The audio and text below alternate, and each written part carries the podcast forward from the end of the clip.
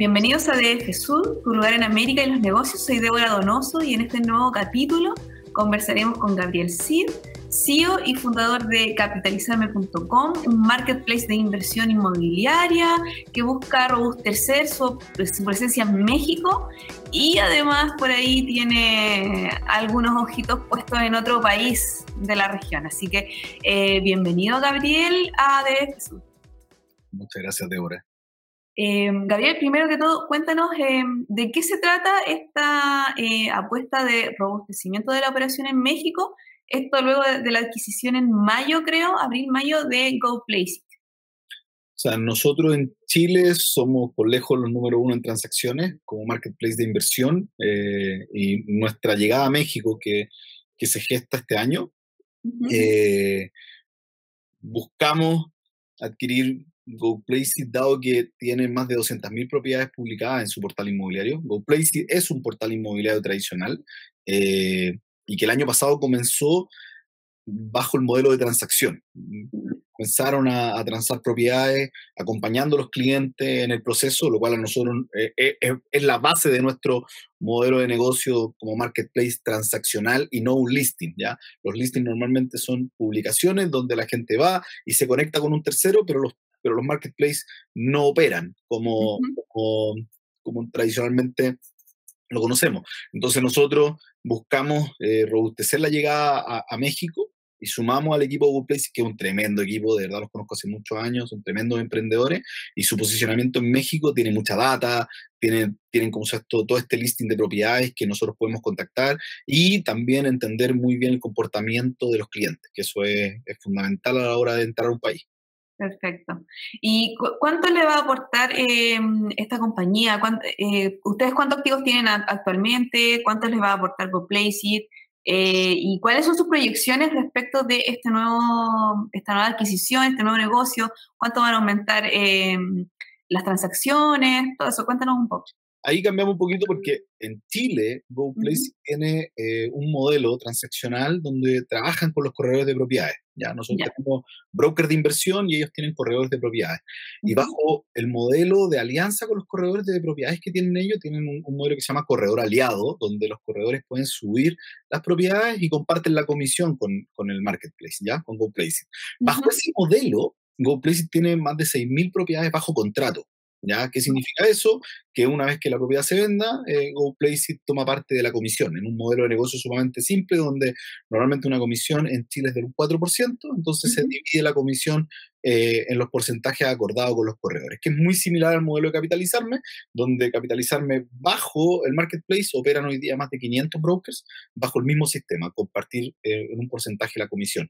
Entonces capitalizarme hoy día tiene más de 5.000 activos y GoPlace suma más de 6.000 activos. En total vamos a tener más de 11.000 activos donde la gente pueda eh, elegir en, cómo se llama esto, en, en, la opción de compra, que, que, es muy relevante.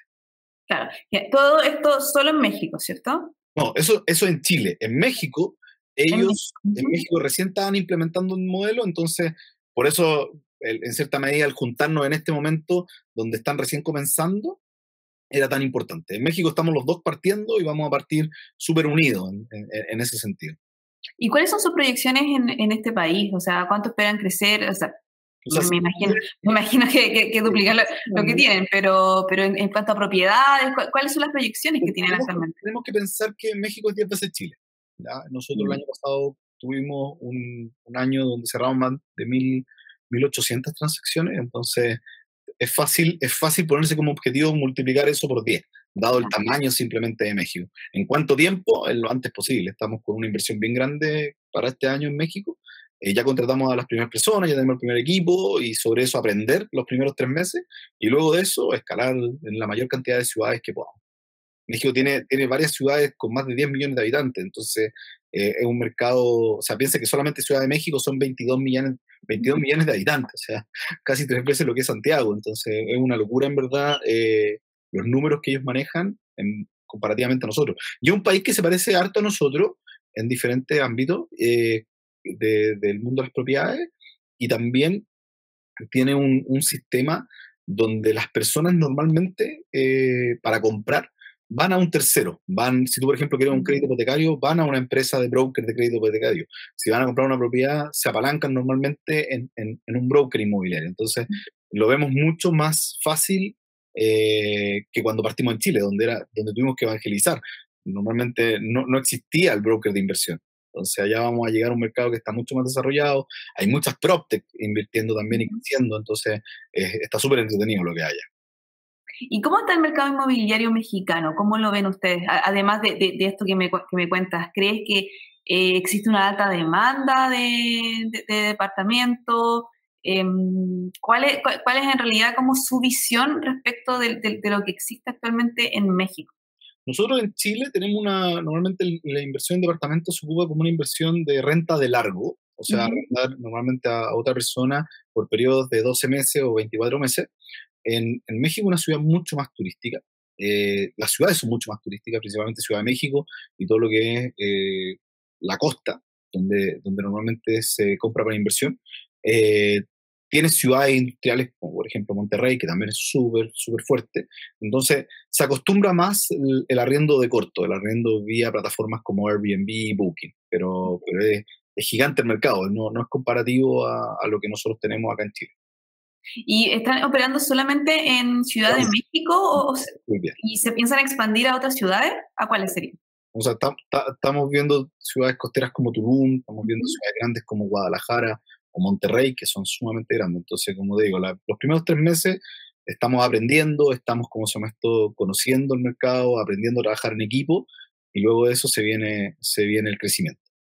Hay que saber, en estos tiempos hay que saber, hay que saber invertir bien y no, y no irse a lo loco. Estamos conversando con Gabriel Cid, CEO, fundador, y CEO y fundador de capitalizarme.com, este marketplace inmobiliario que está hace tres meses más o menos en, en México. Y Gabriel, te quería preguntar un poco sobre em, cómo ves el panorama actual eh, con la alta inflación, cómo está afectando el mercado eh, a nivel regional y, bueno, eh, en este nuevo mercado al que ustedes están accediendo ahora.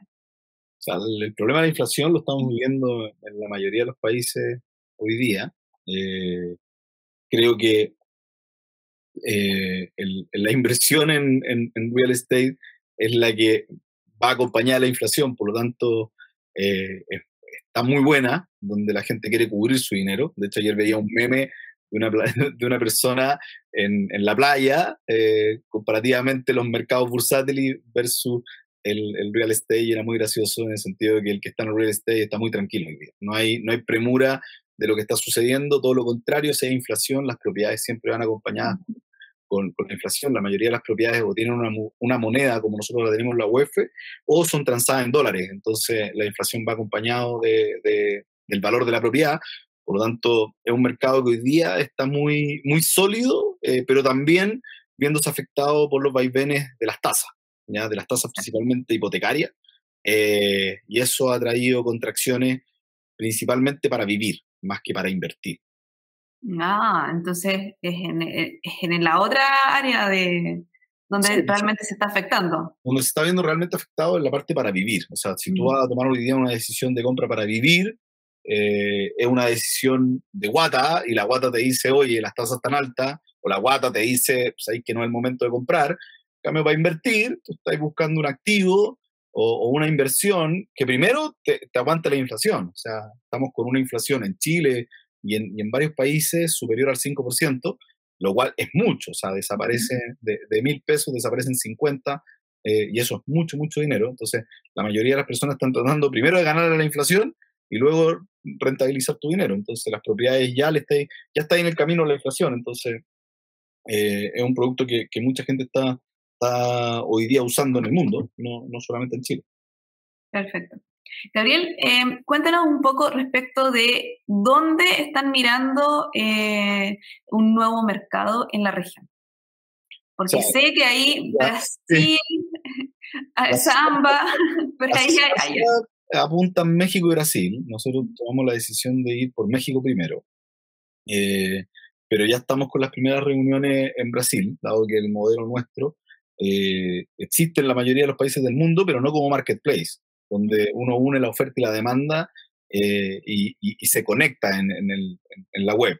Entonces, decidimos apuntar todos los esfuerzos a México, pero no por eso no empezar a caminar en Brasil. Entonces estamos ahí en las primeras reuniones, en las primeras reuniones con potenciales aliados, con potenciales inmobiliarias, con bancos. Entonces ahí, está, ahí estamos caminando, todavía no, no empezando a rodar. Hay que como te digo, está, los tiempos turbulentos que estamos viviendo, hay que, hay que cuidar la caja. Perfecto. Pero ¿cómo está ese mercado? ¿Cómo? Porque me imagino que han, hecho un, estudio, que, han, que, que, por algo tienen los ojos puestos en Brasil. Entonces, cuéntanos un poco cómo está ese mercado. Brasil tiene tasas más competitivas, Brasil tiene tasas más similares a las chilenas, México tiene tasas más eh, Brasil tiene una política económica un poquito más, más eh, ¿cómo decirlo?, más estable hoy día. Eh, el, mercado mexicano está con un gobierno comunista, lo cual tiene bien movidas las cosas, eh, pero un mercado tan, tan grande que en verdad sigue, sigue funcionando. De hecho, e, ellos le llaman que están en recesión, pero es tan grande que, igual anda, ¿ya? en cambio, Brasil está con, con las reglas súper claras y eso te da mucha tranquilidad a la hora de, pensar en, abrir en el país. Son culturas completamente diferentes, eh, pero lo vemos mucho más, más como, se esto, como segundo mercado Brasil que, México. México, aparte con la cercanía que tiene con Estados Unidos, piensa que el 13% del PIB son remesas que llegan desde Estados Unidos a, México. Eh, entonces Brasil tiene hoy día un, desarrollo bastante sólido en el, en el, mundo real estate y tiene tasas que han estado súper estables, no está con vaivenes de tasa, que no ha pasado en Chile y le ha pasado a los mexicanos también. Claro.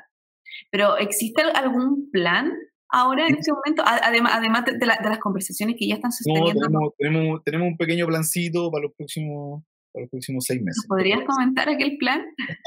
no, estamos, en resumen, estamos como son esto, avanzando con, con un desarrollador inmobiliario muy grande que tiene varios productos, tanto porque nosotros no solamente somos departamentos, tenemos estacionamiento, bodegas, terreno. Eh, entonces apuntamos a, Sao Paulo, que al igual que Ciudad de México es una ciudad de más de 20 millones de habitantes. Eh, entonces con ello, con ello estamos caminando ahora para poder aterrizar lo antes posible. ¿Es un partner brasileño? Sí. Sí, perfecto. ahí Brasil tiene, tiene una, una, connotación, tú tenés que llegar con un partner brasileño. Los brasileños sí o sí. Sí o sí. Sí, los brasileños son mucho más, más quisquillosos en ese sentido. Mm, Ley tiene un socio. Eh, además que ellos conocen el mercado, ¿no? Es más, es más fácil ingresar por eso. Sí, pero culturalmente, cultural y legalmente tú te, te, empujan a tener un partner local. Perfecto. Mencionabas el, tema de que eh, tienes terrenos también. ¿Cuál, ¿Cuál, es el, otro mm, terreno?